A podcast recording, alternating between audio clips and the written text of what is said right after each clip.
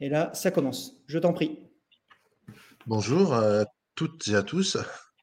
Euh, ben moi, je suis le docteur, Olivier Chambon, qui suis psychiatre, euh, psychothérapeute.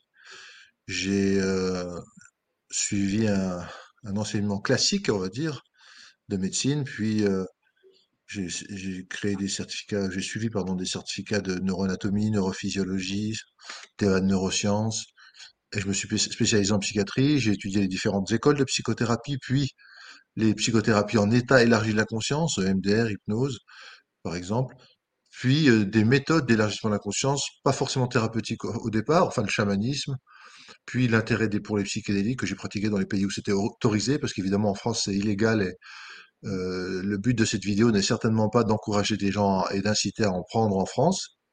Hein, on risquerait prison et, et amende. Donc ce, que, je vais dire aujourd'hui, c'est vraiment tiré de mon expérience dans des pays autres que la France, de témoignages de gens que j'ai recueillis, de livres que j'ai lus et écrits. Et, euh, et ça ne reflète pas mon, que, mon, que mon opinion personnelle. C'est bien euh, une synthèse globale de ce qui se dit dans le monde entier et ce qui est en train d'ailleurs d'exploser euh, dans les pays anglo-saxons. Voilà. Voilà un peu pour ma présentation. Est-ce que tu veux me poser une Très question? Eh ben, écoute, effectivement, euh, merci Olivier de te prêter au jeu une nouvelle fois, de venir euh, au micro de l'éveil des consciences euh, podcast. Cette fois-ci pour parler donc d'un de tes autres livres, qui est, on va dire, le livre euh, peut-être Séminal de ta réflexion, là, la médecine euh, psychédélique, qui effectivement euh, euh, définit, définit ce qu'est euh, un, un psychédélique, euh, les mythes qu'il y a autour des psychédéliques, euh, l'état euh, de la recherche. Donc, c'était euh, euh, à la fin des, des années 2000. Et donc là, il y, a, il y a 10 ans encore qui se sont ajoutés à ça. Ouais. Donc, qu'effectivement, il y a dû y avoir euh, un, un tsunami, un, un raz-de-marée de, de, de recherche et, et, et d'application. Donc, euh, je, je te remercie d'être là en tout cas pour, euh, pour parler de ça. Et, et effectivement, je suis, je, suis- je suis content de t'accueillir. Donc, euh, c'est un, c'est c'est un, un sujet euh, qui est euh, d'autant plus euh, d'actualité. Moi, quand j'ai lu ton livre, j'ai été fasciné par les applications thérapeutiques que pouvait avoir un usage bien encadré avec des patients Mhm. bien identifiés. euh, donc pour les pour les traiter, de les soulager de maux comme par exemple effectivement les problématiques addictives qu'on voit encore actuellement et qui pour moi euh, euh, explosent. Donc je tiens également à préciser que je parle aujourd'hui en mon nom et au nom euh, du podcast de l'éveil des consciences, que je ne représente pas l'institution pour laquelle je travaille et que effectivement euh, euh, nous ne faisons en aucun cas l'apologie de l'usage des psychédéliques ici en France puisque la législation ne le permet pas. Euh, donc je tenais à, à commencer en te demandant de définir ce qu'est un, un- un psychédélique sur le plan, on va dire, étymologique déjà, et, euh, et aussi sur le plan euh, neurobiologique, ce qui le différencie effectivement d'une d'une drogue qui, qui Alors, conduirait à une problématique addictive. d'accord. Alors justement, c'est lié d'ailleurs la définition de psychédélique avec le fait que ça ne soit pas une drogue. Je vais m'expliquer. Psychédélique, étymologiquement, ça voudrait dire qui révèle l'âme. Mm. En fait, on pourrait dire ça élargit et ça révèle la conscience individuelle. Ça relie à une plus grande conscience ou un état élargi, amplifié, ouvert de conscience. Voilà ce qu'il y a dans l'étymologie du mot. Et justement, c'est donc l'inverse d'une drogue. Une drogue, ce serait plutôt un rétrécisseur de conscience. Et c'est très important de faire la différence entre drogue et psychédélique parce que dans les années 50 et 60, aux États-Unis surtout, mais aussi en Europe, il y a eu beaucoup, beaucoup d'études faites par des psychothérapeutes, psychiatres, ou, ou pas psychiatres d'ailleurs, psychologues, euh, qui ont traité euh, avec euh, vraiment beaucoup de- d'efficacité et d'utilité des patients dépressifs, toxicomanes, traumatisés, etc et qui avait de très bons résultats. Donc, et à l'époque, ça s'appelait donc pas drogue dans les années 50-60. Ça s'est appelé drogue à partir du moment où, dans le début des années 70, aux États-Unis, il y a eu Nixon et puis tout le mouvement, on va dire, réactionnaire hein, par rapport aux libérations des mœurs, par rapport au, au, au groupement féministe ou contre la guerre ou, ou hippie, etc. Donc il y a eu toute une, une contre-réaction réactionnaire, on va dire, qui a classifié ces substances, alors qu'elles avaient fait leurs preuves en psychothérapie, en médecine, dans les drogues inutiles, dangereuses, addictives, et donc à combattre et à interdire. Ce qui est l'inverse de ce qu'elles sont en réalité, mais c'était vraiment une décision politique. Parce que un peu la jeunesse échappait à ceux qui voulaient la contrôler. On pourrait dire ça comme ça, si on veut. Et c'est très important parce que le mot drogue fait fuir les gens. Si tu dis, euh, si tu confonds un psychédélique et drogue, la conversation là s'arrête maintenant. Les gens quittent la vidéo maintenant. Ils vont dire, oh là, mais c'est quoi cette histoire? Mais je- ils sont fous, là. Je vais certainement avec mes enfants. J'ai pas envie qu'ils prennent ça et qu'ils deviennent drogués dans la déchéance, dans la folie, voire même en meurent, etc. Ce qui est tout ce qui est associé au mot drogue. Or, drogue et psychédélique, ça s'oppose point à point. Dans les drogues, donc, on, on a tous les rétrécisseurs de conscience. C'est-à-dire, en gros, alcool, et encore, ni- nicotine, tabac, c'est pas vraiment euh, des rétrécisseurs, mais c'est ça, c'est- ça fait partie des stimulants qui créent une dépendance. Cocaïne, héroïne, Mm. amphétamine, c'est les principaux. Alors que dans psychédélique, on a au contraire LSD, psilocybine, tiré des champignons dits hallucinatoires, mais en fait visionnaires, euh, kétamine, MDMA ou ecstasy, iboga, ayahuasca, mescaline des cactus. Entre autres, hein, parce qu'il y en a beaucoup plus que ça, mais c'est les plus connus. Et ils s'opposent point à point, parce que par exemple, les drogues créent une dépendance physique. Il y a donc un syndrome de sevrage quand tu les arrêtes. Au contraire, les psychédéliques, non seulement n'ont pas de syndrome de sevrage ni de dépendance physique, mais en plus soignent les toxicomanies avec dépendance. Les drogues agissent surtout sur les circuits de la récompense du cerveau, les circuits de la dopamine, alors que les psychédéliques agissent beaucoup plus souvent sur les circuits de sérotonine ou à d'autres neuromédiateurs. Et quand ils agissent sur la dopamine, c'est indirectement et partiellement seulement. Les drogues créent soit une sédation anesthésie, soit une stimulation excitation. Mhm. Alors que les psychédéliques créent juste un élargissement de la conscience, avec une sorte de paix intérieure. De... Donc il y, a, il y a beaucoup moins cet aspect de- de- de- d'anesthésie et de stimulation que dans les drogues. Les drogues créent une fuite de la réalité. Au contraire, les psychédéliques amènent une perception accrue, aiguë de la réalité intérieure, extérieure, ou d'autres réalités qu'on ne voit pas habituellement avec la conscience, mais qui existent bel et bien, en tout cas, pas seulement pour les chamans, mais même si on prend la physique quantique avec des, des univers parallèles, qui peuvent très bien exister dans d'autres univers, des consciences autres. Enfin bref, ça c'est une, option ontologique, mais on va dire, euh, en tout cas, c'est pas une fuite réalité, c'est une recherche, par exemple, sur son propre inconscient personnel ou transgénérationnel, et donc qui a été enfoui, refoulé, et qui devient accessible à la conscience. Donc c'est pas une fuite, au contraire, ça se passe pas toujours bien dans une séance psychique. Dans le sens, c'est pas facile. C'est comme dans toutes les thérapies, il y a des moments difficiles. Euh, les drogues, c'est un danger pour soi, pour sa santé physique ou psychologique ou même spirituelle, alors qu'au contraire, les psychédéliques, c'est dans des conditions dont on parlera tout à l'heure, dans un bon set et setting, c'est-à-dire dans de bonnes conditions d'utilisation, avec un bon encadrement, eh bien, au contraire, ça n'a pas d'effet nocif, ou très très peu, ou en tout cas, même si- s'il y en avait, il serait vite disparu si, la psychédélique a été faite dans de bonnes conditions, si la prise de psychédélique a été faite dans de bonnes conditions, notamment dans les psychothérapies assistées par psychédélique, les PAP, PAP. Mm. Les drogues, c'est un danger pour autrui. Euh, la, la personne qui conduit avec une voiture quand elle est sous l'alcool, c'est ou, sous cannabis, etc., ça peut être très dangereux. Mm. Au contraire, euh, les, les psychédéliques pris dans de bonnes conditions toujours ont un effet pro-social et pro-écologique. C'est-à-dire les gens deviennent, euh, s'ouvrent aux autres, s'ouvrent à eux-mêmes, et du coup ont d'autres relations avec eux, le monde, leur environnement naturel. Les drogues, c'est nocif à la société, ça peut créer euh, des mafias locales ou des lobbies de pression, genre, ce qui est paradoxal, les alcooliers ou les cigarettiers qui font pression sur le gouvernement pour arrêter, américain, pour arrêter l'expérimentation de l'iboga qui était excellent pour traiter certaines addictions. Mhm. Donc c'est des pro-addictions qui arrivent à faire interdire des anti-addictions, ce qui est extraordinairement euh, bête, mais c'est comme ça.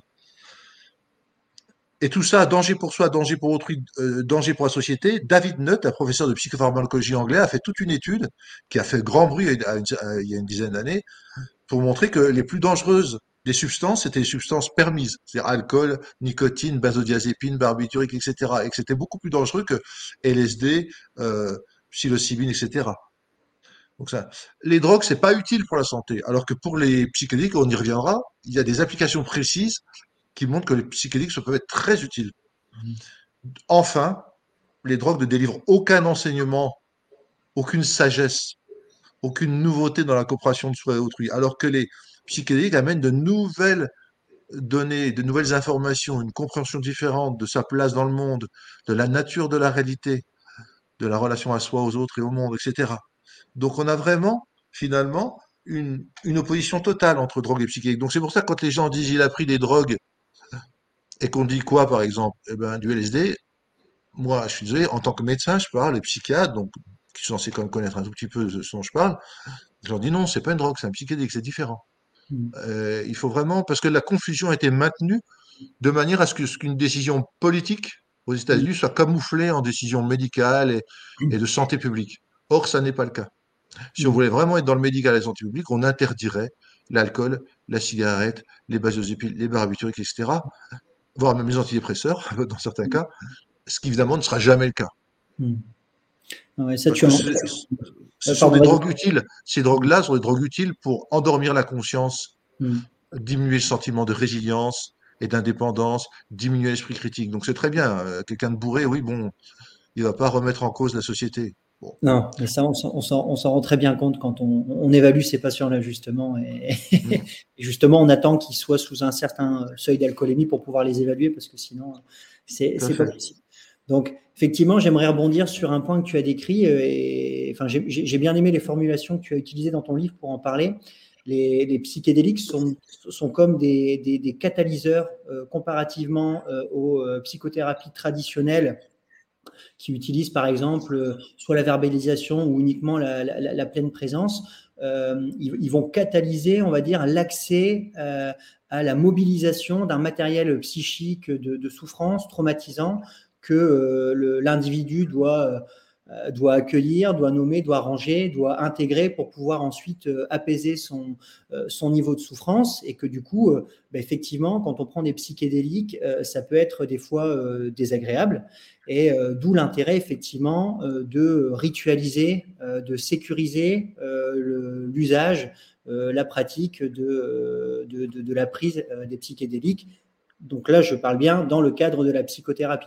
Est-ce que tu pourrais justement nous parler euh, de, de ce cadre et de l'importance de ce cadre finalement dans le bon déroulement euh, de la séance de psychothérapie sous psychédélique, s'il te plaît?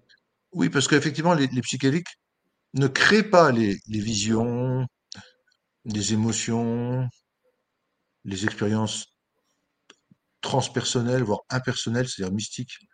Ils ne font qu'ouvrir la possibilité pour que ces expériences arrivent. C'est un peu comme le microscope, il permet de voir des bactéries qu'on ne voyait pas avant, mais c'est pas lui qui les crée.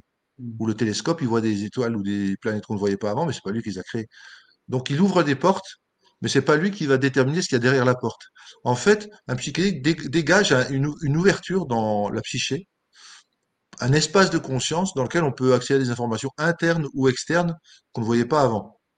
C'est tout ce que ça fait. C'est comme si habituellement on est dans une pièce sombre et on a une petite lampe, et là tout d'un coup la lampe euh, enfin, crée un cône lumineux beaucoup plus large, et on voit plein de choses qu'on n'avait pas vues avant. Mm. Voilà, en gros, hein, c'est vraiment des métaphores, hein, bien sûr. Et, et, et dans ce cadre-là, effectivement, euh, ce qui, ce qui va influencer l'expérience de la personne sous c'est pas seulement la substance. La substance, je dirais, joue dans, dans- à 30%. Ce qui va surtout jouer, c'est l'encadrement. Ce qu'on appelle le set ou la disposition interne, et le setting ou le dispositif externe. Qu'est-ce que c'est que la disposition interne? Ben, C'est l'état d'esprit dans lequel la personne va entreprendre une expérience psychédélique. Est-ce qu'elle est préparée psychologiquement? Est-ce qu'elle a des traumatismes qui restent à régler et qui risqueraient d'être amplifiés par la séance psychédélique? Est-ce qu'elle a des blocages énergétiques ou des douleurs corporelles qui risqueraient d'être réveillées par la séance? Quelle est son intention? Quelle est sa motivation? Quelles sont ses attentes? Qu'est-ce qu'elle croit qu'elle va trouver? Qu'est-ce qu'elle connaît déjà de- des états élargis de conscience, même sans substance? Quel est son état émotionnel quand elle va venir nous voir? Est-ce qu'on a bien parlé avec elle de ce, à quoi elle peut s'attendre et, quelles seront les, attitudes à avoir à la, à la fois de sa part et de celle du thérapeute qui l'accompagnera? Donc ça, c'est vraiment important, le cadre mental, le cadre intérieur, le set. Puis le setting, c'est tout l'environnement. L'environnement relationnel, c'est-à-dire l'accompagnant, la relation de confiance et la compétence du thérapeute, et l'environnement extérieur, c'est-à-dire euh, est-ce que c'est fait dans un endroit qui est sécurisé, confortable, apaisant ou et ou enrichi d'objets, de symboles qui vont pouvoir euh, être utilisés pour euh, stimuler la séance ou la relancer à un certain moment? Est-ce que ça va être dans un cadre naturel? Est-ce qu'il n'y aura pas d'intrusion de gens, euh, est-ce que la personne va pas être sans arrêt embêtée parce que c'est une expérimentation et qu'on veut lui prendre l'attention, lui faire euh, ceci, lui faire cela, lui faire faire un test. Enfin, il y a tas de conditions qui vont vraiment être très importantes pour le déroulement et l'effet et l'efficacité de la science. Et ça, c'est reconnu de partout et par tout le monde.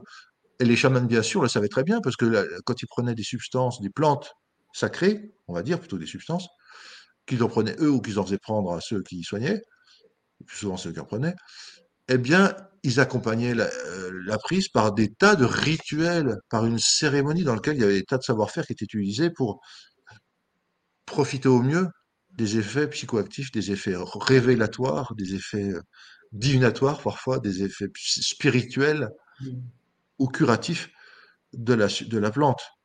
Donc c'est, il y a tout un savoir-faire ancestral que maintenant certains d'ailleurs utilisent dans une sorte de mix d'hybride chamanistico, psychologico, euh, ritualistico, enfin tout ce que tu veux, quoi, une sorte de.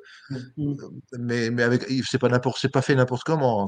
ça demande beaucoup d'expertise et euh, de sensibilité et de connaissance pour pouvoir faire ça correctement. Voilà un peu sur ce qu'on appelle le set et le setting, qui est très important. Et, ce sera ça aussi qui déterminera si la séance euh, est utile et aussi sécurisée.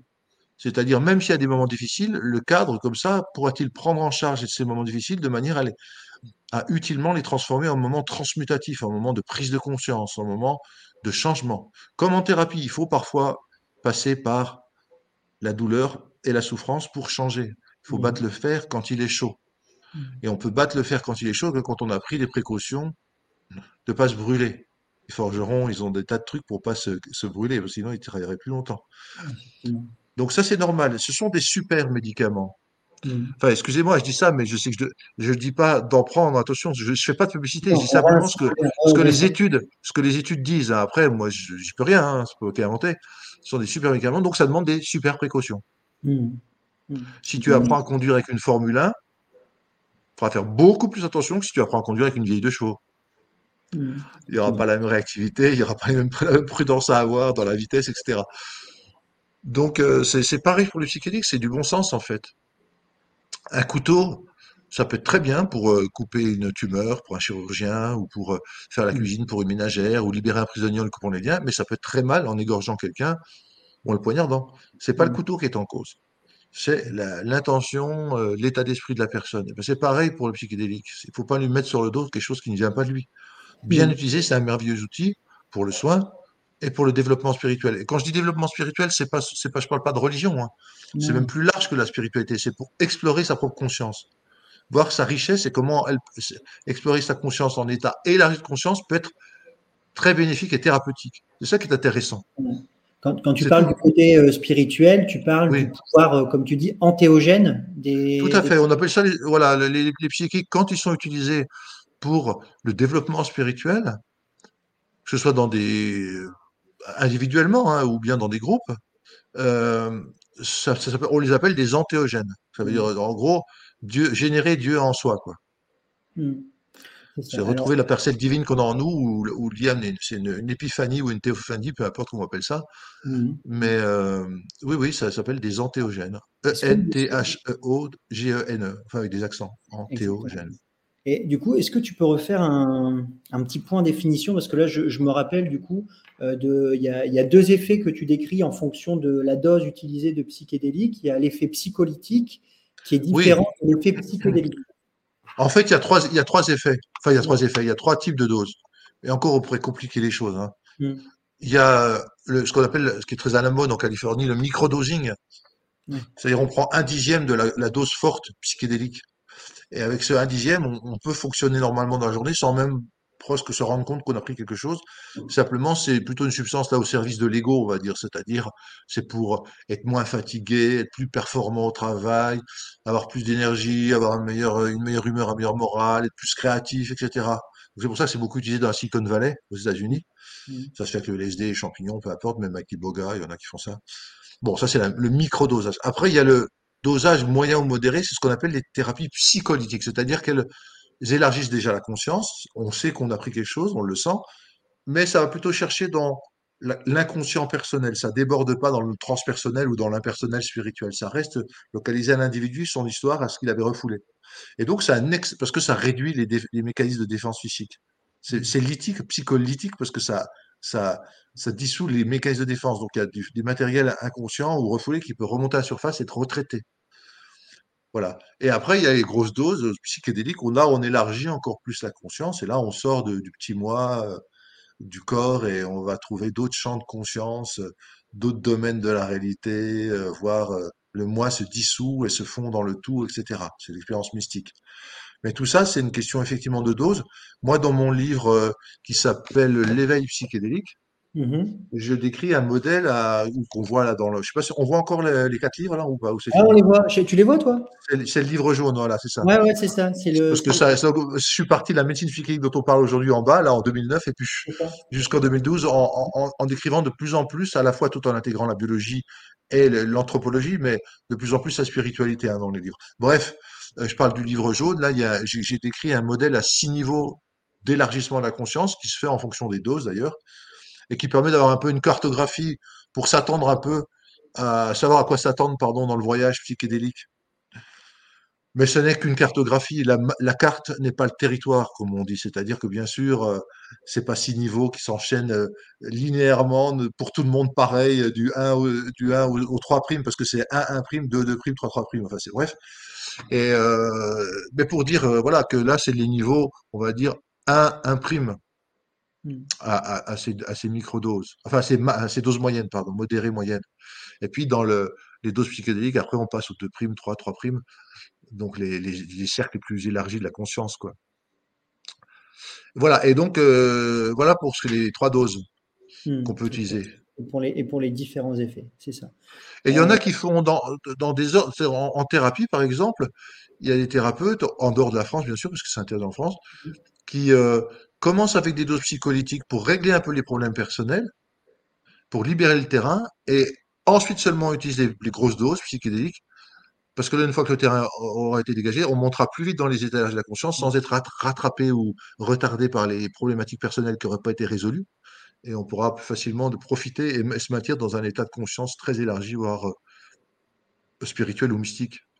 Donc, euh, et puis d'autres font l'inverse, en disant par exemple, pour les toxicomanes, ils sont tellement dans le désespoir, dans l'humiliation, une tellement mauvaise image d'eux-mêmes que s'ils rencontrent le transcendant tout de suite par une grosse dose, ça éclairera complètement leur vie et ça leur fera se sentir quelque chose de bon en eux, une étincelle de divine entre guillemets ou de conscience élargie qu'ils n'avaient jamais touché et ça les encouragera ensuite à faire une thérapie à dose plus modérée psycholytique. Donc on peut aussi inverser la, ça dépend des cas.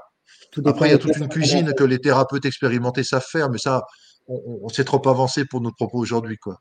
Exactement. Mais par contre, si ça t'embête pas, j'aimerais bien qu'on fasse juste un petit point sur la fin, sur, euh, parce que tu parles beaucoup des, des thérapeutes compétents en la matière de psychothérapie assistée par les psychédéliques. Et euh, j'aimerais bien quand même mentionner qu'il y a des formations, euh, des hauts niveaux de formation qui se développent, et notamment celle dont tu m'avais parlé, Antea. Et, euh, Alors, et oui, alors, je- dire si tu veux, je peux en parler, si tu veux, Ouais, ou pas. euh, je t'en prie, vas-y, je t'en prie. Tu voulais dire quelque chose d'autre avant que je commence? Non, je voulais enfin, je, voulais le caler à la fin, mais ça, ça ne, ça- je, veux bien que tu en parles maintenant, justement. D'accord. Oui, alors, euh, avec un, c'est une organisation québécoise, un, un organisme à, à but non lucratif, ils appellent une OBNL, en- au Canada, ça s'appelle, qui a mis au point, avec une équipe, une équipe pédagogique dont je fais partie, mais pas que moi, il y a aussi Stéphane Schillinger notamment, euh, et, euh, et cette équipe pédagogique, donc, propose une initiation ou une introduction approfondie. On ne dit pas formation, parce qu'une formation, tu verras, c'est beaucoup plus large que, que ce qu'on peut proposer actuellement. Étant donné que c'est pas légal et que pour l'instant personne ne peut le faire, euh, c'est une initiation, une introduction pour les soignants et qui présente les psychédéliques, les habiletés d'accompagnement des psychédéliques et qui, qui, qui servira de marchepied de premier credential, c'est-à-dire de premier, voilà, j'ai un petit diplôme quand il faudra s'inscrire dans des formations de plus haut niveau, quitte en France ou aux États-Unis. Alors c'est une formation qui est faite pour les soignants francophones, Mhm. soignants au sens large, hein, ça peut être infirmier, kinésithérapeute, Mhm. médecin, euh, psychiatre, psychologue, etc. Mais quand même qui sont impliqués dans, dans l'aide à autrui. Mhm. Et euh, il y a pour l'instant deux modules qui sont prévus, après il y en aura d'autres, deux modules qui présentent vraiment les bases, les bases de la connaissance des psychiques et les bases de l'accompagnement.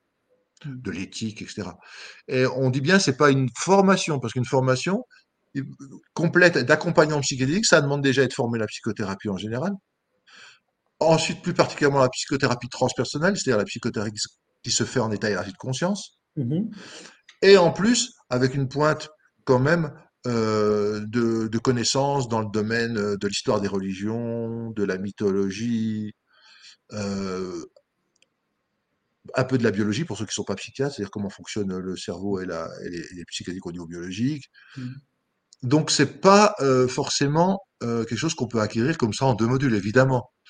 Donc c'est pour ça qu'on s'intéresse à, amener ça à des gens qui sont déjà soignants, donc qui ont déjà des compétences développées dans un domaine, et qui veulent rajouter ce petit plus en attendant que ça devienne légal, et que là, une formation encore plus approfondie va se faire. Parce que nous, on prépare d'autres modules, c'est-à-dire le module substance par substance et pathologie par pathologie, notamment pour les fins de vie. C'est le plus intéressant parce que c'est celui qui est le plus naturellement accepté déjà par les sociétés. Mmh. Pour les dépressions, douleurs et anxiétés de fin de vie résistant aux traitements médicamenteux mmh. et nécessitant une intervention à la fois qui calme les douleurs, qui calme la détresse, mais aussi qui ouvre spirituellement à la, au passage vers, un état très élargi, vers un état très élargi de conscience qui est la, qui est la, la, mort du corps physique. parce que je pense que tu es au courant, mais là, la législation en France, elle est en train de changer sur l'accompagnement des personnes. Euh, oui, bien sûr, oui, j'ai suivi ça avec l'Assemblée citoyenne. Enfin, elle est en train de changer. Comme d'habitude, on fait semblant de donner du pouvoir au peuple et parfois on ne l'utilise pas. Je m'explique. Eux, oui, ils ont dit, bien sûr, il faut d'abord beaucoup améliorer la situation des gens sans palliatif, parce que pour pas qu'il y ait des gens qui demandent à mourir, à être accompagnés dans un suicide, simplement mmh. parce qu'ils souffrent trop, parce qu'ils sont mal accompagnés. Donc une fois qu'on aura bien amélioré euh, la qualité et la quantité des soins palliatifs, alors on peut se tourner vers soit l'aide directe au suicide, mmh, mmh, l'aide directe à mourir, soit l'euthanasie. Bon, les Suisses, c'est plutôt le suicide assisté, et les Belges, plutôt l'euthanasie. Euh, mais alors, euh, donc, donc les gens, à 70%, étaient d'accord là-dessus. C'est fou. J'aurais cru qu'ils seraient restés très réactionnaires et uniquement les soins palliatifs et pas du tout l'euthanasie ou les... Et si. Hmm. Mais qu'est-ce que la première chose qu'a fait le ministre de la Santé? Bon, d'accord, les soins palliatifs, c'est bon. Par contre, oulala, l'euthanasie et mourir, oulala, attention. Hein. Donc en hmm. fait, ça veut dire que ce qui était révolutionnaire et ce qui était euh, euh, intéressant va, risque d'être annulé parce que ça fait peur aux politiques qui ont toujours la frileux à changer quelque chose à, qui risque mm. d'émouvoir les gens, mais là, il y a comme 70% des gens pour. Ceci dit, ça ne veut rien dire parce que moi, récemment, il y a des gens qui étaient 70% contre quelque chose que je ne citerai pas aujourd'hui pour ne pas faire de politique. D'accord.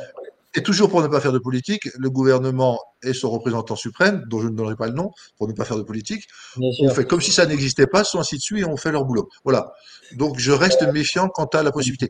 Et c'est vrai que c'est intéressant parce que souvent on dit que les psychédéliques offrent des expériences qui sont proches de celles par exemple, des expériences de mort imminente. Hmm. Et c'est vrai qu'il y a des composantes qui se ressemblent beaucoup. Mais c'est pas la même chose quand même. Hmm, c'est pas la même euh, chose. C'est pas la même chose quand même. Ça se ressemble beaucoup. C'est un état très élargi de la conscience, mais dans lequel on est vraiment, le corps est vraiment tellement faible ou affaibli qu'il relâche la conscience et que celle-ci va plus loin que dans les états élargis avec psychédéliques où le corps est quand même en contact avec la conscience. Sauf peut-être avec certains comme la kétamine. Mais enfin bon. Est-ce que c'est l'état de mort-renaissance alors, mort renaissance, c'est une initiation qu'on retrouve dans tous les états élargis de conscience qui sont obtenus par la méditation, par le yoga, par euh, les psychédéliques, par la prière, tout ce que tu veux. C'est, lié au changement intérieur qui se passe, c'est-à-dire une mort renaissance. Mm. C'est-à-dire mourir avant de mourir réellement pour mieux renaître à un nouvel être en toi. Mm. Et ça, dans tous les mythes d'initiation grecque, par exemple les, les écoles à mystère, mm. euh, que ce soit Dionysos, Éleusis, etc., il y avait ce qu'on appelait la catabase, on descend aux, aux enfers, Mhm. On y meurt et on y apprend comment traverser les différents états qu'il y a pendant la mort et comment revenir de la mort, renaître. Et là, on monte parfois aussi haut dans le domaine des dieux, c'est l'anabase. Et mhm. eh ben, il y a un peu ça dans, le, dans les psychédéliques. Il y a un moment où tu plonges dans tes enfers personnels ou transpersonnels ou, de l'humanité, puis à un moment, tu remontes à la lumière de ta conscience élargie.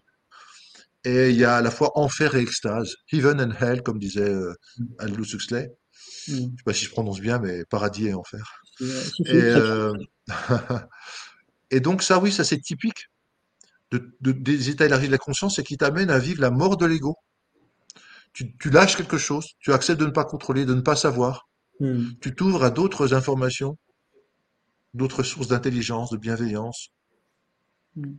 ou ton propre, ton propre ombre, au sens bien du terme.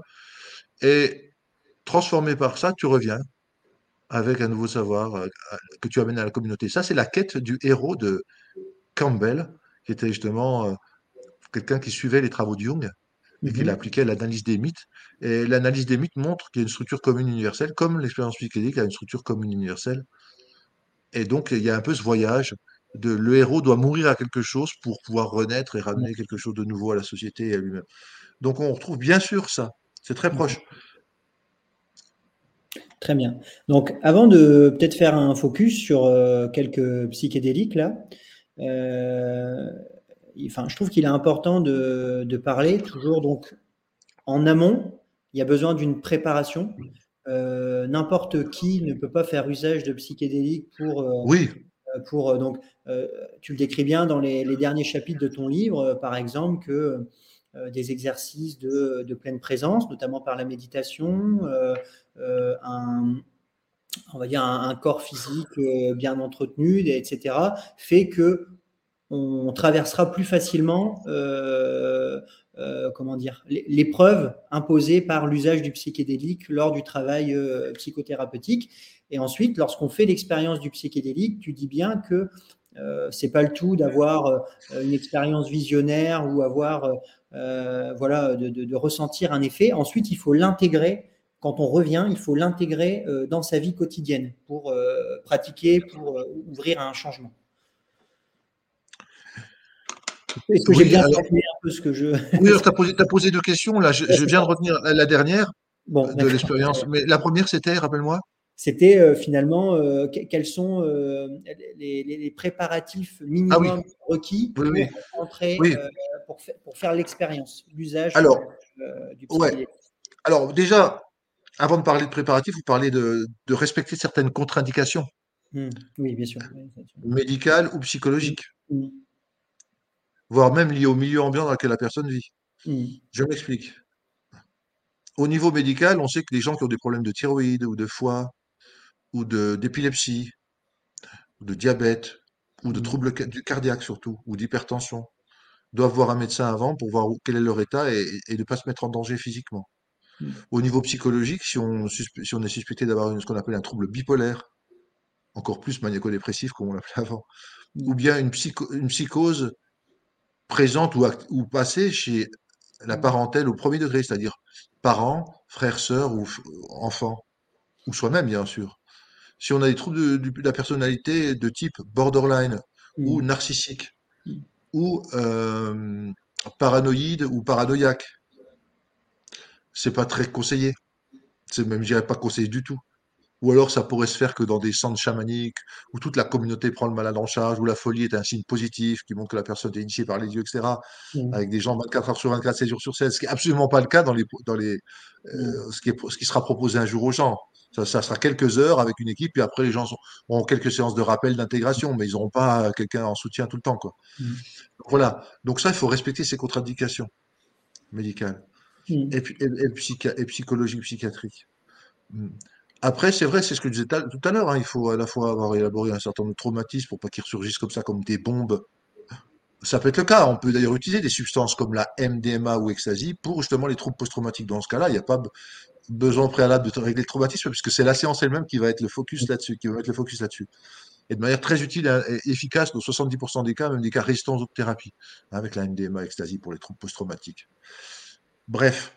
Mais euh, mis à part ces cas-là, c'est bien d'avoir un peu élaboré ces, ces traumatismes en psychothérapie ou dans différentes thérapies de catharsis, de libération émotionnelle. Mm. C'est bien d'avoir fait un travail énergétique sur soi, genre yoga, genre euh, qigong ou, ou autre, hein, même pilates, hein, enfin en tout cas pour favoriser la circulation de l'énergie, parce que l'arrivée du psychédélique et l'arrivée de la conscience sous psychédélique, c'est très énergétique. Et c'est comme si tu avais des tout petits tuyaux et que là il arrive à gros flot et que ça fait vibrer après. Donc il vaut mieux quand même se préparer. Et la méditation est une excellente méta-habileté. C'est-à-dire qu'on peut l'utiliser dans des tas de contextes. Méditer, ça peut servir à la vie de tous les jours pour être moins stressé, hein, c'est une mindfulness, Mhm. la pleine conscience, mais ça peut servir aussi pour traverser les états mentaux ou de conscience particuliers après la mort, hein, pour les Tibétains, les bardos, Mhm. mais ça peut être très, très utile pour naviguer sous psychédélique sans être pris dans des boucles mentales, mentales pardon, dans des boucles mentales, sans être happé par des souffrances dont on n'arrive pas à s'extirper parce qu'on est collé au contenu, on n'arrive pas à prendre de la distance, on se juge, on juge. Alors que justement en méditation, on apprend à prendre cette distance, à ne pas juger, à ne pas réagir, à laisser passer. Que ce soit le bien ou le pas bien, ça n'a plus d'importance, les étiquettes et le jugement.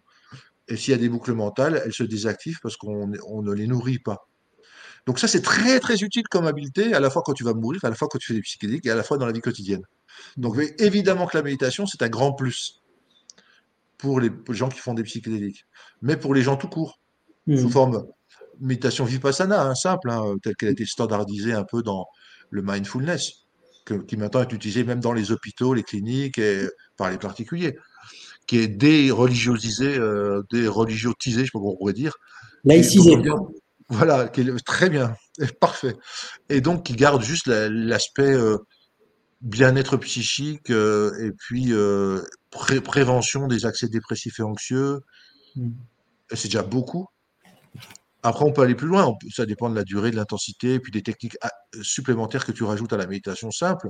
Mhm. Il y a des formes de yoga qui sont très complètes et qui permettent d'aller très loin dans l'état d'énergie de la conscience sans substance. D'ailleurs, la règle est que tout ce qu'on peut obtenir avec une substance, théoriquement, on peut aussi l'obtenir sans substance. Sans substance, c'est ce que tu Sauf que souvent, Mhm. c'est beaucoup plus long et beaucoup plus difficile. C'est ça. Identique, tout ce qu'on peut obtenir sans substance, tous les, les phénomènes d'état d'énergie de conscience qui surviennent sans substance arrivent aussi sous substance. Mhm. C'est pour ça que souvent on utilise aussi la terminologie de Grof, Stanislav Grof, qui est un des pères de la psychologie transpersonnelle, qui a, des, qui a des, décrit pardon, des états de la conscience de plus en plus élargis, sans psychédélique et avec psychédélique, il a fait les deux, lui, donc il sait bien. Et c'est vrai que ce sont les mêmes catégories d'états qui sont traversées sans psychédélique ou avec psychédélique. Donc c'est pour ça que ces travaux sont très intéressants. Lui, il sait de quoi il parle, aussi bien en tant que personnellement, tout ce qu'il a pris et consommé, aussi bien que tous les malades qu'il a consommés, qui sont par plusieurs milliers, voire peut-être dizaines de milliers. Donc ça, c'est un des plus expérimentés. hein. Hoffman disait de lui, le, le découvreur du LSD, Hoffman disait que c'était son, son fils spirituel, quoi. Euh, Grof, Stanislav Grof. Et ça, tu en parles bien, tu en, tu en parles bien dans ton, dans ton livre. Ça. Tu, tu cites bien ses travaux, ce qu'il a fait, tous les patients qu'il a, qu'il a suivis, qu'il a traités avec, euh, avec, euh, avec, les, avec les psychédéliques. Donc, euh, alors moi, il y a, il y, a, il y a plusieurs choses euh, du coup qui m'ont euh, qui m'ont plu dans, dans ce livre. Enfin, le, le, livre en général m'a plu, mais j'aimerais qu'on fasse un petit point, enfin qu'on qu s'arrête un peu sur la kétamine. Mmh. D'autant plus que, donc je ne sais pas si tu sais, mais actuellement, sous certaines conditions, il est autorisé, je pense, de traiter des dépressions qu'on qualifie euh, de résistantes, donc c'est-à-dire des, des, dépressions qui euh, ne répondent pas à au moins deux antidépresseurs bien conduits, euh, etc. Mmh. Et du coup, dans ces conditions-là, euh, on, on, on, traite les patients euh, par de ce qu'on appelle de la eskétamine. Je ne sais pas si tu en as entendu parler. Une... Ah, bien sûr, oui, oui j'ai suivi, j'ai suivi, parce que la kétamine est, est, une des substances que je connais le mieux. Ouais. Voilà, j'aimerais qu'on s'arrête un peu sur cette substance. Personnellement, dans son intérêt, mais, mais alors c'est du spray nasal et c'est à ouais. des doses qui sont plutôt psycholytiques que psychédéliques. Ouais. Donc du coup, pour moi, ces doses qui ne sont pas suffisantes, qui sont faites avec une substance qui est un dérivé de la kétamine, hein, des, des, mais qui n'est pas plus efficace, voire peut-être même moins dans certaines études, euh, efficace que la kétamine de base, qui est beaucoup moins chère parce que elle a été créée en, en 1962, la vraie kétamine, enfin la vraie, la kétamine originale, Mhm. et elle n'est plus sous brevet, plus sous monopole. Donc elle coûte très peu cher. Donc les laboratoires se sont dit pour l'utiliser, on va faire un, un, petit dérivé qui n'est pas plus efficace, mais qui nous rapportera beaucoup plus et qui rapportera et qui, qui coûtera donc beaucoup plus au, au, pouvoir public et aux citoyens, du coup, en faisant euh, et puis alors que c'est pas plus efficace, Ouais. en, en- avec l'eskétamine en, intra, en intranasal. Mhm. Alors que la kétamine, là où elle est vraiment efficace dans la dépression, c'est en intraveineux, donc sous forme de perfusion, ou en intramusculaire. Mhm. Et à des doses qui sont bien supérieures à celles qui est donnée par le laboratoire Janssen avec le, le Spravato, euh. D'accord. C'est-à-dire des doses de 1 mg à 2 mg par kilo.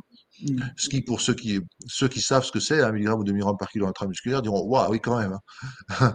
c'est là que ça devient intéressant et que les études les américaines ou russes, surtout, parce que les premiers à avoir étudié les- la kétamine, en- dans les années 90, alors qu'il se passait pratiquement plus rien ailleurs, à part Strassman avec les DMT, dans les années 90, parce que le gouvernement russe, l'URSS à l'époque, euh, il me semble en 1990, hein, euh, avait décidé de subventionner ça à, à- à un russe qui s'appelle Krupitsky, Evgeny Krupitsky, a fait des études allant jusqu'à la phase 3, c'est-à-dire la phase juste avant la commercialisation. Donc, que seuls les gros laboratoires peuvent permettre, et là, lui a pu se permettre parce que l'État le finançait. Donc, il a étudié la kétamine dans des indications très, très délicates, très difficiles à traiter, l'alcoolisme et l'héroïnomanie. Et donc, il a comparé des programmes de soins classiques avec kétamine, une ou deux, à, à faible dose ou à forte dose, prise donc, par rapport à des programmes normaux avec placebo. Donc, contre placebo, randomisé, une bonne méthodologie. Mm. Très bonne méthodologie. Et il a montré que la kétamine était très efficace, beaucoup plus efficace que le programme standard. Mm. Euh, et donc là, c'était extraordinaire. Et après, il y a eu d'autres gens aux États-Unis euh, euh, qui, ont, qui ont étudié la, kétamine dans la dépression. Puis, même en Suisse, hein, il y a eu Marcus Cosel aux, aux hôpitaux HUG, ça veut dire Hôpital Universitaire de Genève, pardon, qui l'a aussi étudié. Enfin, il y, a eu pas mal de gens qui l'ont étudié, même chez les dépressifs avec idées suicidogènes, en urgence, en dépression aiguë, et qui ont montré l'intérêt et l'utilité de cette, euh, molécule qui agissait beaucoup plus vite que l'antidépresseur et pouvait soigner des gens qui étaient résistants aux antidépresseurs, un ou deux ou trois ou plusieurs antidépresseurs. Donc du coup, oui, c'est très efficace, mais à certaines doses, dans certaines conditions. Parce que si tu donnes ça à faible dose en, intranasal et que euh, en plus tu embêtes souvent la personne en lui prenant sa tension, en lui, lui mmh. parlant, en lui faisant passer des tests, tu ruines mmh. l'expérience. Mmh. C'est comme si tu écoutais du Mozart, puis il y a quelqu'un qui te parlait dans ton oreille très fort, et disait, c'est bien, vous aimez bien la musique de Mozart? Tu veux dire, tais-toi, tu me gâches tout, euh, tu, tu, tues mon émotion là. Parce que c'est un peu ça. La kétamine, normalement, à forte dose, c'est dans le noir, allongé, pas un bruit, quelque chose sur les yeux pour rien voir, et rien entendre, et puis, et puis tu, c'est comme si tu mourais et tu te laisses aller, quoi. Et moi, juste, ce qui m'a. Alors, si tu veux, juste, juste une chose, juste une chose, je parle au bout de ma pensée. Alors, je sais que j'ai entendu un reportage récemment où je crois que c'est à Sainte-Marguerite à Marseille, il y a un, un, patient qui avait pris la, du Spravato parler. Alors, c'est vrai que j'exagère un peu, je caricature, parce que lui, il avait eu un petit début d'expérience spirituelle quand même, même avec le Spravato. Donc, c'est pas si catégorisé de ça, mais sache que la HAS, la Haute Autorité de Santé, n'a pas accepté de rembourser la kétamine pour la dépression Mmh. parce qu'il n'y avait pas de résultats suffisants. Mais oui, c'est normal. À ces doses-là, il n'y a pas assez de résultats. Mais c'est ça qui est incroyable, parce que le laboratoire, moi j'ai eu un des représentants du laboratoire, j'en sais le téléphone. Il m'a expliqué un peu comment ça s'était fait l'étude. Et c'est vrai qu'ils n'ont pas osé monter à certaines doses. Parce que pour eux, la dissociation que ça crée, c'est un effet secondaire. Ah, voilà, ce qui est paradoxal, parce que c'est un effet spirituel. C'est justement la dissociation, mort-renaissance, qui va permettre aux gens d'avoir des, des, expériences spirituelles. Donc, c'est bien les... Attends, dernière chose, puis après je te prends et je te laisse parler. C'est bien l'esprit occidental que de voir dans les effets spirituels ou, ou transpersonnels des effets secondaires négatifs à éliminer. Alors que les chamans ou les gens qui sont habitués diraient, mais c'est génial, c'est ça qu'il faut. Je te laisse parler, excuse-moi de t'avoir interrompu. Non, mais je, je, je, veux juste, en fait, euh, je, je, vais euh, aller dans, dans le sens de ce que tu viens de me dire, parce qu'en en fait, moi, quand, je, quand pareil, euh, on m'a présenté l'étude avec ce laboratoire, il, nommait dans les effets indésirables, et moi, je lisais ton livre, donc j'étais au oui. et, et, il mettait dans les effets indésirables les plus importants ce qu'ils appellent les troubles dissociatifs de l'identité. Et moi, quand je voyais ça, je me dis, en fait, il considère comme un effet indésirable ce qui en fait est moteur de, de l'expérience, de ce qui va faire que le patient va se transformer. Donc, je, me disais, bon, il me présente quelque chose en me disant que le médicament est efficace, mais dans le même cas, il considère comme étant un effet indésirable ce qui fait la réelle efficacité du traitement. Donc, c'est. Tout à fait. mais oui, c'est comme ils appellent hallucination en, médecine occidentale, on appelle hallucination ce que les chamans appelleraient vision. Mmh, mmh, mmh. Ils appellent délire ce, qui, ce, ce, que nous on appelle rencontre avec des réalités alternatives ou d'autres domaines de la réalité ou d'autres mondes. Hmm. Donc évidemment, si tu désubstantialises, enfin tu désubstantialises, tu désacralises complètement les psychédéliques, tu vas en faire que des médicaments classiques qui agissent que sur les, les récepteurs neurologiques, etc. C'est-à-dire des super antidépresseurs et tout, tu perds une grande partie de l'intérêt psychédélique.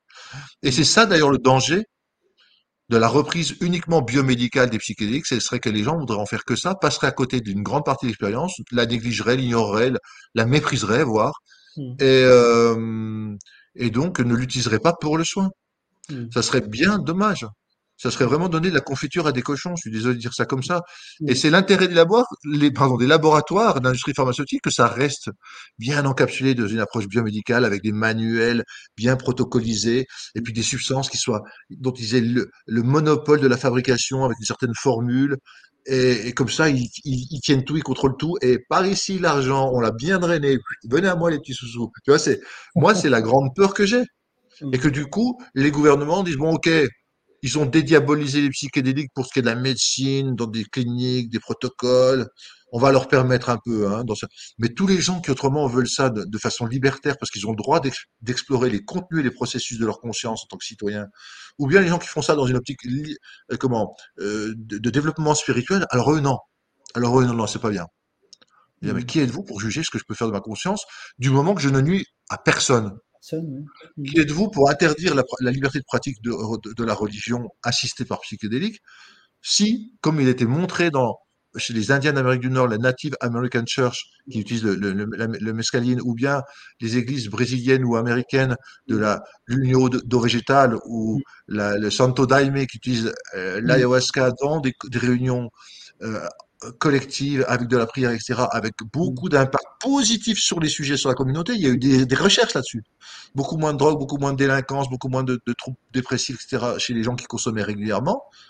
Donc, bref, de quel droit, messieurs les législateurs, qui est ignorants de l'effet des psychédéliques et de peut-être la psychologie et la psychothérapie en général, de quel droit? Parce que j'estime que c'est les gens comme comme nous, des, médecins, des, spécialistes de, de, la psyché, et des États élargis de la conscience et qui ont eu l'expérience, qui devraient être à même de conseiller le ministère de la Santé et non pas des gens qui, parce qu'ils sont universitaires euh, et qui, ont, mais qui n'ont jamais fait l'expérience et qui travaillent de mèche avec les laboratoires euh, sans vouloir être complotiste. Hein, je dis simplement ce que j'ai toujours constaté dans ma pratique à l'hôpital. J'ai fait 16 ans d'hôpital quand même, hein, à côté de mes 20 ans de libéral. Donc je sais de quoi je parle. Dans un CVS universitaire en plus, donc je sais aussi de, je vois la mentalité. Euh, donc, euh, qui êtes-vous pour euh, dire non, non, c'est nous qui avons le monopole et c'est nous qui savons comment il faut faire Moi, c'est quelque chose personnellement que je, qui m'insupporte, ce genre de choses. De la c'est de la prise de pouvoir par l'incompétence, c'est l'incompétence au pouvoir. Bon, voilà, j'ai dit, euh, je suis pas un jeune, j'ai 61 ans, donc voilà, c'est derrière moi mes, les années de combat, mais quand même. Enfin, j'espère que. on, sent, on sent que c'est encore là, Olivier. On sent que c'est encore là. Non, bah écoute, euh, je, pense qu'on va rentrer dans la dernière partie de l'interview. Euh, euh, je t'avais dit que moi, j'aimerais bien conclure sur un peu le sujet qui va justement, comment dire, faire le lien avec ce que tu peux des fois enfin, raconter dans ton livre, c'est effectivement le besoin peut-être de recréer des rituels contemporains pour avancer et être dans ce monde incertain. Moi, j'ai bien aimé, donc tu as parlé effectivement des, Excuse-moi, je prends un livre. Oui, je t'en prie, vas-y, vas-y, vas-y. C'est celui de Stéphane Schillinger, mon pote, avec qui on est en train d'écrire un livre pour chez Très Daniel qui sortira en, janvier, qui s'appellera Perspective psychédélique, dialogue à cœur ouvert, où là on, parle des psychédéliques, mais avec euh, les religions, le, chamanisme, la science post-matérialiste ou l'idéalisme moniste, euh, l'anthropologie. Bref, donc Stéphane Schillinger a écrit un livre sur ce que tu vas dire, discuter tout de suite, et un très très bon livre. Ça s'appelle la sagesse, la sagesse interdite la sagesse interdite. Parce que moi, le, c'était ouais, la suite, celui que tu as écrit avec euh, Jocelyn Morrison. oui, voilà, ça c'était après le, le, livre La médecine psychédélique. Voilà. être rendre disponible. Et après, il y en a un que tu ne fais pas apparaître euh, dans ces quatre-là mais que je, je m'étais aussi procuré, que tu as coécrit avec Laurent Huguely. Alors, je ne sais pas si. Ah oui, alors ça, c'est un des trois livres sur le chamanisme que j'ai écrit, oui, qui s'appelait Chamanalopsie en 2010. Après, j'ai écrit en 2012 Psychothérapie et chamanisme, et en 2016 l'approche chamanique de thérapie. Voilà, ça, c'est tout mon passé livresque. il y en a d'autres, hein, il y en a quatre sur le, les expériences de mort imminente, etc. tu sais, tu as, fait, tu as coécrit aussi un livre sur les bases de la psychothérapie que j'ai. Oui, intégrative éclectique. Oui, ça c'était dans mon jeune âge. Ouais. Exactement. ok. Donc, juste dans ton bouquin, j'ai bien aimé, bon, j'ai tout aimé, mais surtout la partie sur, euh, sur les, les la religion bitui avec les, euh, en, Afrique, avec l'usage de, de l'iboga, et aussi euh, ce dont tu as évoqué tout à l'heure, là, les Indiens natifs d'Amérique qui, lorsqu'ils ont été colonisés, euh, ont été, euh, comment dire, euh, ont perdu finalement un peu leur, leur tradition et ont été confrontés aux, aux, drogues que nous on leur a apportées, comme l'alcool. Voilà, ils ont été persécutés comme l'ont été les sorcières entre guillemets, c'est-à-dire les femmes médecines de nos, en Europe. Et ils ont été, les, premiers missionnaires disaient que c'était la plante du diable, le cactus. Alors que c'est leur dieu à eux. C'est tu vois, c'est vraiment les, les, vainqueurs qui qui, sacri, qui qui font le sacrilège des temples des vaincus ou de leur divinité, et puis qui imposent les leurs. Hein. C'est toujours la même histoire. Quoi. Mmh, mmh. Et donc, euh, justement, euh, peut-être en parler un peu là pour euh, en, guise de conclusion et dire qu'effectivement aussi l'usage de, de, de, de, ces, de ces plantes, de ces substances dans un, un, cadre rituel, au-delà sur le plan individuel, de permettre à l'individu, on va dire globalement, de s'expandre et d'aller vers son soi, mais également ça, ça recrée du lien en fait. Ça permet d'être euh, d'être en lien avec les autres de façon, euh, euh, de façon positive, de façon harmonieuse. voilà, c'est ça aussi qui était, qui était agréable à lire, de voir que finalement, c'est bon à l'échelle individuelle, mais aussi collectivement. Totalement. Totalement. Il y a les effets donc, dont je parlais tout à l'heure, pro-sociaux ou pro-écologiques, c'est-à-dire qu'on renouvelle en bien notre lien aux autres et à la nature. Pourquoi? Parce qu'on s'aperçoit que notre petite conscience individuelle est dérivée d'une même grande conscience originelle, matrice unicitaire, mère, on va dire, euh, qui est la grande conscience avec un C majuscule, le grand champ de conscience originelle qui n'a ni début ni fin, qui s'étend à l'infini, et dont nous ne sommes que les petits tourbillons éphémères, partiels et localisés. Mais quand le corps physique se défait lors de la mort, le petit tourbillon revient, remonte le, long, le long de ses parois et revient à la, substance primitive, à la substance, à la substance dirait Spinoza, mais à la conscience primitive. Donc, comme on est tous frères et sœurs de la même conscience, mmh. tu remarqueras que c'est presque un langage religieux et qu'on pourrait remplacer conscience par Dieu, mais au moins là, c'est pas un Dieu anthropomorphisé avec une grosse barbe qui est mmh. pas content parce qu'on a mal fait, qui nous envoie aux enfers. C'est la substance de base de l'univers, mmh. euh, immatériel et non visible. Euh, et là, on est dans ce qu'on appelle le monisme neutre, à double visage, c'est-à-dire avec un, un idéalisme ontologique et un dualisme phénoménologique. Je m'explique. Mm. Idéalisme ontologique, c'est-à-dire que tout vient de la conscience. L'univers est un champ de conscience, mm. dont, la, matière n'est qu'un état particulier de cette conscience. Ontos, c'est l'individu, on est d'accord, hein, c'est ça? Pardon? Quand tu dis... oui, ontologique. Ouais, c'est ça. Oui, c'est l'essence. Mm qu'est-ce qu'en essence un individu représente. Mmh. Mmh. Et, euh, et donc, et c'est du dualisme phénoménologique parce qu'effectivement, dans la réalité apparente, dans la réalité relative dans laquelle on est sur Terre, il y a effectivement d'une part le corps et d'une part l'esprit, comme dirait Descartes. Mmh. Sauf que dans ce qu'on appelle justement le monisme neutre, on, on imagine qu'il y a une substance de base qui présente deux facettes en même temps, comme une pièce de monnaie à pile et face. Et que la matière et l'esprit sont les deux facettes de la même substance de base. D'où la possibilité de, de coordonner l'esprit et le corps, ou des synchronicités, ou de la télésomatisation, ou de la télépathie, enfin, ou de plein de choses qui se passent de conscience à conscience, puisqu'on vient, et c'est de cette grande conscience originelle que se différencie momentanément par dissociation, comme la dissociation des troubles dissociatifs, mmh des petits bouts d'elles-mêmes qui se prennent pour quelque chose de réel et de, de séparer et d'isoler, c'est-à-dire nous, notre petit ego. Et euh, donc, quand on, quand on vient de là et que le, le psychédélique nous fait remonter le long de ce petit tourbillon pour revenir à la conscience de, qui nous relie tous, on peut plus faire de mal aux autres. On s'aperçoit que ce que tu fais à toi, tu le fais aux autres. Ce que tu fais aux autres, tu le fais à toi. Mm. Et les règles d'or, ça ne fait pas aux autres ce que tu n'aimerais pas qu'on te fasse, ou même fait aux autres ce que tu aimerais qu'on te fasse. Enfin, s'ils mm. sont d'accord, et s'ils aiment ça aussi, mm. évidemment. Donc, y a, ça, ça favorise vraiment les qualités de la conscience, qui sont générosité, douceur, gentillesse, empathie, compassion, altruisme, bonté, mmh. tout ça, c'est l'expression naturelle de, des graines de conscience qui viennent de la conscience primitive qui sont en nous, quoi. On peut dire ça mmh. comme ça. Alors, je sais qu'il y en a qui vont dire que ça, ça fait le langage religieux, mais en même temps, la science la plus moderne, la plus pionnière, dont la physique quantique, la cosmologie, mais pas que, les, toutes les neurosciences euh, mmh. vues sous l'angle de ce qu'on appelle le post-matérialisme, confirment ça. Le post-matérialisme, c'est par opposition au matérialisme. Le matérialisme dit tout vient de la matière. L'énergie et la conscience sont des dérivés, des contingences, des, presque des effets secondaires de la matière. Donc, eux, moi je dis c'est une église parce qu'ils parlent d'un postulat qu'ils prennent pour une réalité absolue. Et comment ils expliquent le miracle que la sainte matière se transforme en conscience par l'opération du Saint-Esprit. Amen. C'est quand même fort, ils ne l'ont jamais montré, ils ne le démontreront jamais. Alors qu'il y a le post-matérialisme qui dit non, tout vient d'un champ de conscience, mm. y compris la matière qui est un état particulier de champ de conscience, et l'énergie et la conscience et la matière émergent du champ de conscience. Hmm. Voilà ce que ça dit. Et il y a beaucoup, beaucoup d'études qui convergent dans le sens que oui, effectivement, c'est pas la matière qui produit la conscience.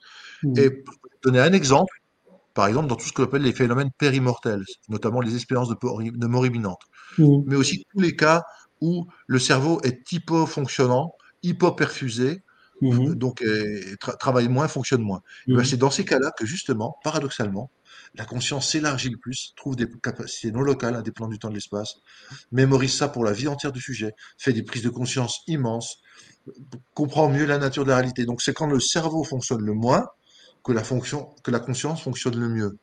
Donc c'est quand même un très bon argument pour dire que c'est pas le cerveau qui crée la conscience. Mmh Sinon, euh, tu vois la logique. Quand le cerveau fonctionne moins, la conscience devrait mmh se liquéfier, disparaître ou être complètement pathologique. C'est l'inverse. Le cerveau est plutôt une sorte de voile qui limite l'accès au grand champ de conscience pour qu'on puisse vivre avec une petite conscience rétrécie, tout juste suffisante pour lire les indicateurs pour notre survie. Parce que si on était bombardé de toutes les informations sans qu'il y ait de filtre de tri, comme tu es sous, justement sous psychédélique, mais tu ne pourrais pas bouger. Quand tu es sous psychédélique, tu ne peux pas prendre ta voiture, tu ne peux pas réfléchir longuement à un problème abstrait. Tu es, complètement pris par l'expérience. Donc, on a ces filtres naturels. Hmm. Une autre image dans le milieu post-matérialiste, c'est de comparer le cerveau à un poste de radio. C'est-à-dire, il reçoit les ondes et il les transducte, c'est-à-dire, il les transforme en ondes sonores pour qu'elles soient tendues, mais ce n'est pas lui qui crée les programmes. Si, si, si tu entends un orchestre avec le poste de radio, ça sert à rien de démonter le poste de radio, tu ne trouveras pas l'orchestre dans le poste de radio. De même que tu peux démonter le cerveau jusqu'à ses composantes les plus ultimes, les neurones, puis même les microtubules des neurones, et puis même encore en dessous, tu ne trouveras pas la conscience. La conscience, est dans des champs extérieurs, des champs d'information et d'énergie. Elle influence le cerveau pour qu'il transmette ces champs, les ordres de ces champs ou les informations de ces champs au corps. Le, cerveau n'est pas le président, hein, c'est juste le Premier ministre. celui des organes qui reçoit peut-être à plus fort débit la conscience, mais pas sûr. Le corps aussi, surtout si tu l'éveilles par la technique du yoga, de l'habitation, euh, du qigong, etc. Là, ça devient un grand récepteur à conscience aussi, le, le corps, faut pas l'oublier. Mais bref, donc toujours pour dire ça, c'est que donc euh, dans le modèle du poste de radio, oui, si tu casses le poste, tu n'entends plus le programme, mais ça ne veut pas dire que le programme a disparu. Il est toujours en l'air, il attend toujours d'être capté. Et dès que le corps revient à sa normale, sortie de coma pour où, le poste est réparé, on réentend le programme, donc les programmes de conscience qui n'étaient pas créés par le cerveau. Donc tu vois, ces deux métaphores, la métaphore, comme parlait Aldo Succès, de la valve de réduction que le cerveau sert à filtrer et que quand, quand, on est sous psychédélique ou sous état énergie de conscience, le filtre fonctionne moins et on est bombardé de nouvelles informations, mmh. ou bien le modèle du poste de radio qu'on rend plus puissant en ajoutant des petits transistors, en déployant l'antenne et il capte de nouveaux programmes. on augmente sa bande de captage d'informations, sa bande de passante. Mmh. Voilà, ça, c'est des belles images qui montrent que le cerveau, la matière du cerveau n'est pas au centre. Donc, on sort du matérialisme. Et c'est important de sortir du matérialisme parce que le matérialisme ne peut pas expliquer certaines choses que le mmh. post-matérialisme peut expliquer. D'ailleurs, le post-matérialisme ne nie pas le matérialisme, simplement il étend euh, les, les, possibilités d'acquisition de connaissances et de compréhension au-delà de ce que le matérialisme permet il explique, on peut expliquer les lois du matérialisme avec le post-matérialisme, mais inversement, on ne peut pas le faire. On ne peut pas expliquer le post-matérialisme avec le matérialisme. Donc c'est quand même un mouvement inclusif. Il y a un glissement paradigmatique qui se fait vraiment du matérialisme vers le post-matérialisme actuellement. Au point que certains livres s'appellent The End of Materialism ou Why Materialism is Balloon. Balloonet, ça veut dire euh, foutaise en anglais. Euh, il y a plein de livres qui contestent maintenant ce, mouvement, qui a fait ses preuves, qui a fait son temps, mm-hmm. mais qui doit laisser la place à plus grand et plus puissant que lui. Hmm. Normal, comme l'enfant doit laisser passage à l'adulte. Comme ça, la maturation. L'évolution se fait.